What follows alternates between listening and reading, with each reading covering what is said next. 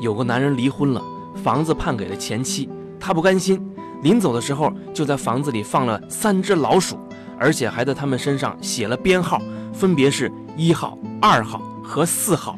那三号呢？问得好，非常闺蜜。东辉，你快说呀，三号老鼠到底在哪儿？笑笑，你猜？在我没改变主意之前，你最好赶紧说答案，不然这顿饭你请。好，好，好。这个笑话的深层含义是，他在房子里放了三只老鼠，编号是一号、二号和四号，唯独没有三号。这是让他前妻因为永远找不到这只三号老鼠而一辈子提心吊胆。你们男人真是太恶毒了，这顿饭你请吧。哎，刚才不是说好的吗？你怎么？客官，您的酸菜鱼好了，请慢用呗。哎，这个酸菜鱼怎么有种海鲜的味道啊？哎呀，我我吃到了一条小虫啊！怎么会这样？叫他们老板过来。等等，就在这电光火石的一刹那，我想了很多。如果现在叫老板，他会把酸菜鱼端下去换一盆新的。但是谁知道换上来的会不会还是原来这一盆呢？除非我做一个小小的记号。等等，让我先放一个硬币在盆里。你这是？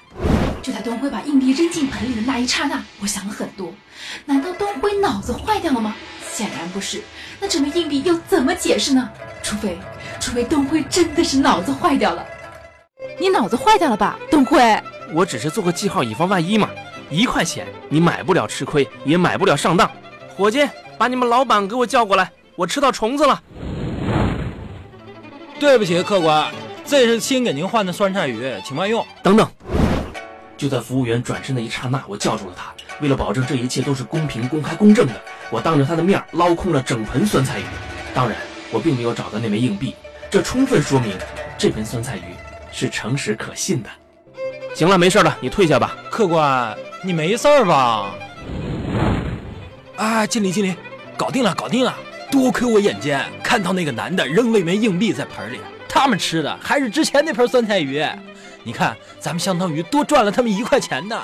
嗯，做得好，这一块钱就奖励给你了。呃，多谢公公，呃不，呃，多谢经理。笑笑，今天这酸菜鱼味道真不错，不仅有鱼的味道，竟然还有一种海鲜或者是小虫子的味道。东辉，你是巨蟹座的吧？对呀，最好的星座没有之一。难怪呢。果然心思缜密，足智多谋，在下佩服。好说好说，我早就和你说过了嘛，一块钱你买不了吃亏，也买不了上当。